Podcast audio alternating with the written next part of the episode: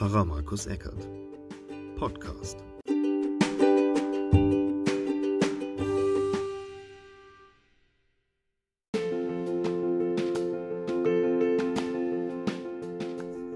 Heute mit einer Predigt zu Apostelgeschichte 6, die Verse 1 bis 7.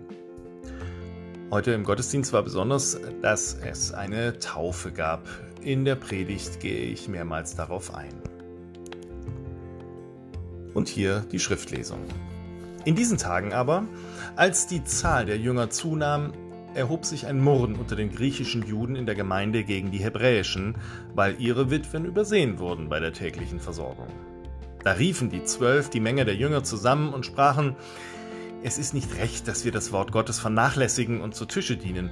Darum, liebe Brüder, seht euch nach sieben Männern in eurer Mitte, die einen guten Ruf haben und voller, voll Geistes und Weisheit sind, die wollen wir bestellen zu diesem Dienst. Wir aber wollen ganz beim Gebet und beim Dienst des Wortes bleiben.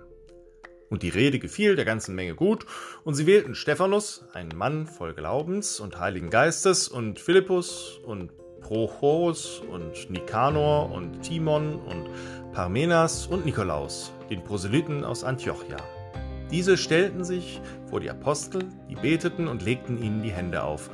Und das Wort Gottes breitete sich aus und die Zahl der Jünger wurde sehr groß in Jerusalem. Es wurden auch viele Priester dem Glauben gehorsam. Und hier die Predigt. Wir haben vorhin das Lied gesungen, Vergiss es nie. Und das Schöne an diesem Lied ist ja, dass es eine, ein Aufruf und eine Stärkung der Individualität ist. Es geht ja um Anton. Anton und Gott. Das feiern wir heute auch in dieser Taufe.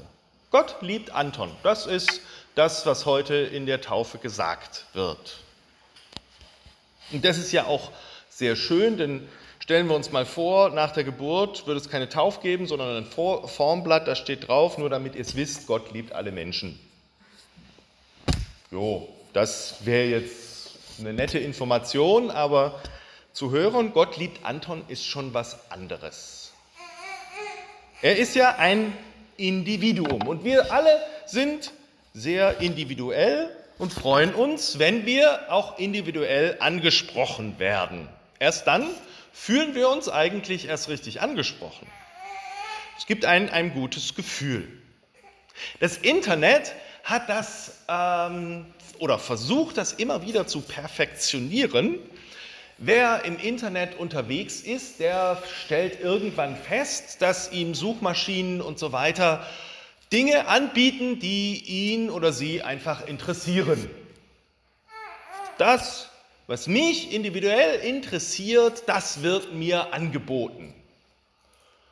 Das ist wichtig, weil natürlich die Firmen sagen, ich, was nützt es mir, wenn ich bei Leuten werbe, die sich für mein Produkt nicht interessieren, aber bei den Leuten zu werben, die sich für mein Produkt sowieso interessieren, das ist richtig. Es ist also, dass wenn man sich in sozialen Netzwerken äh, bewegt, ist das noch äh, mehr und mehr, dass man einfach individuell angesprochen wird und das ist schön. Allerdings, finde ich, gibt es da zwei Probleme. Das erste ist,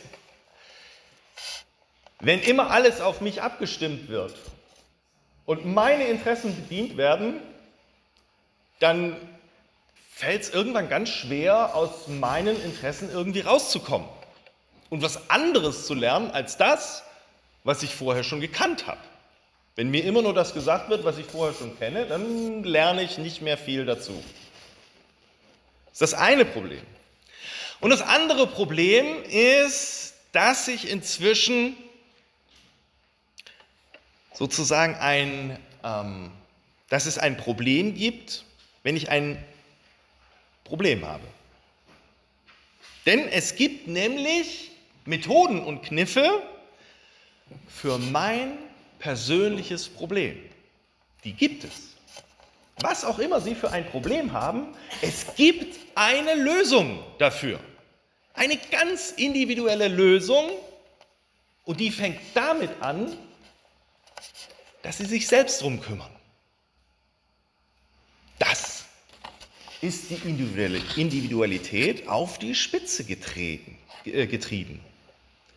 Und so gibt es viele, viele Bücher inzwischen, Selbsthilfebücher, die durchaus ihren Sinn haben und die vor allem damit arbeiten, dass man naja, seine Kraftquellen stärkt. Und wenn ich ganz abgeschafft bin, ja, dann versuche ich irgendwie meine Mitte zu finden, versuche durch Meditation und Yoga mein Selbst zu optimieren.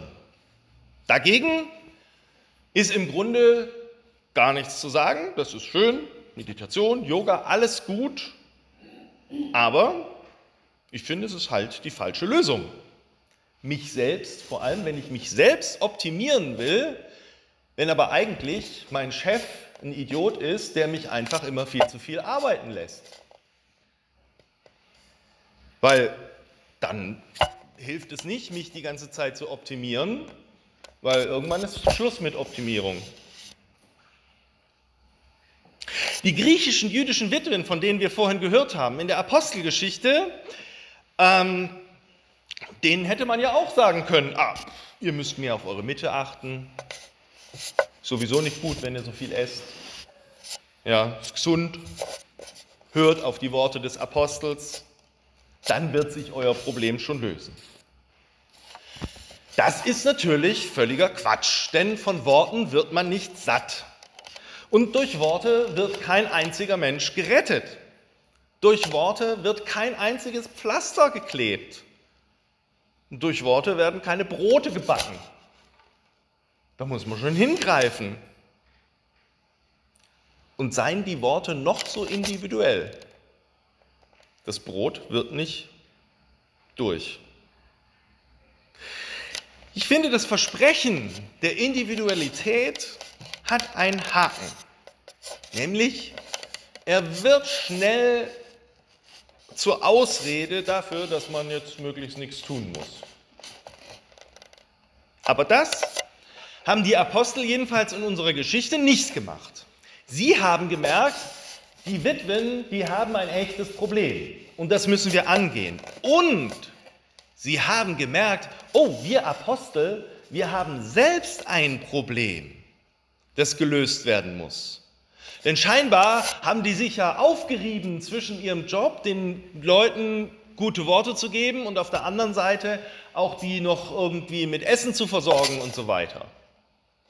Das scheint ja eine Überforderung gewesen zu sein. Also haben sie sich aufgemacht und haben eine super pragmatische Lösung gefunden.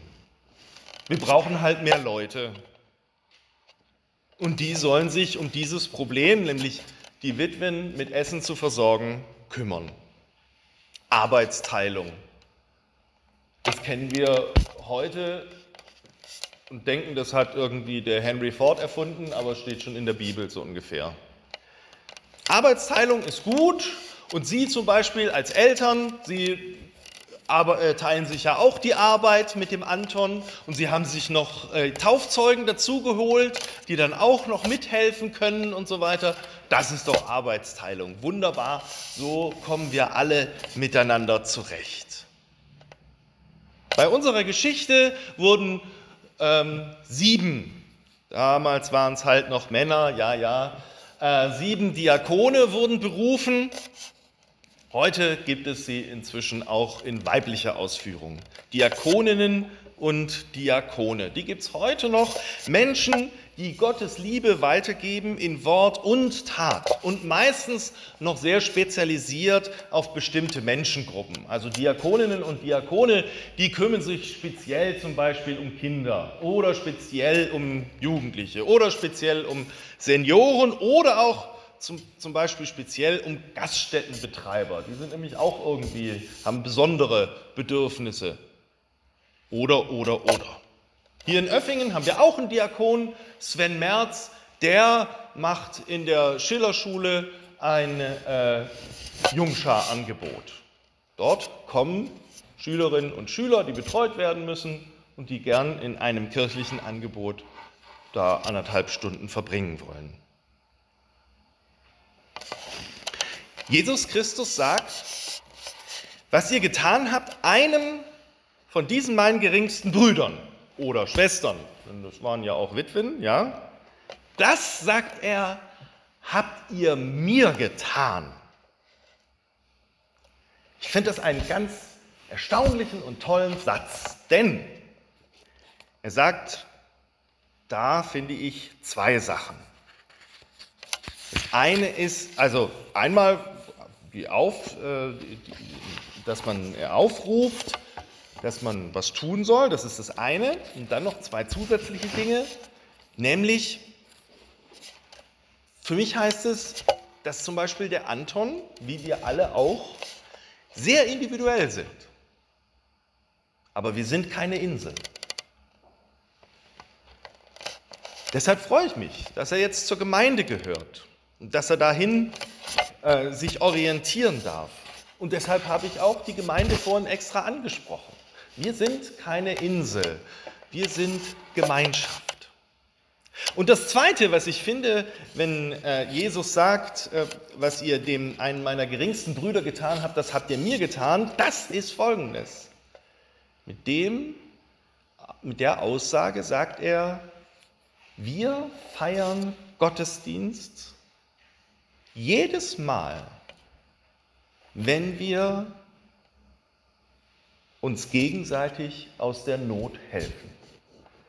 Wir feiern einen Gottesdienst jedes Mal, wenn Menschen sich gegenseitig helfen, wenn sie sich gegenseitig retten. Wir feiern Gottesdienst, weil wir damit Jesus Christus selbst etwas Gutes tun. Das ist irgendwie ein komischer Gedanke. Für mich wird es klar, dass ich sage, ja, das ist das die Erzählung vom Kreuz. Jesus Christus hat sich voll und ganz mit denen identifiziert, die in Not sind, die leiden. Voll und ganz. Und wenn wir den Menschen, die in Not sind und leiden und ein Problem haben, helfen, dann helfen wir nicht nur, nein, wir feiern einen Gottesdienst.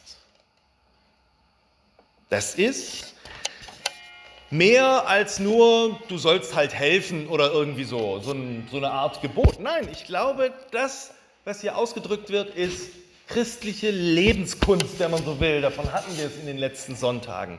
Christliche Lebenskunst oder eben ein Dienst an Gott selbst. Wenn wir Brot miteinander teilen, wenn wir Hände halten, wenn wir Trauernde trösten, dann ist Gott mitten unter uns, sagen wir als Christinnen und Christen. Und mir jedenfalls macht diese Vorstellung richtig Mut. Und so sei der Friede Gottes, der höher ist als alle Vernunft bei euch und der bewahre eure Herzen und Sinne in Jesus Christus. Amen.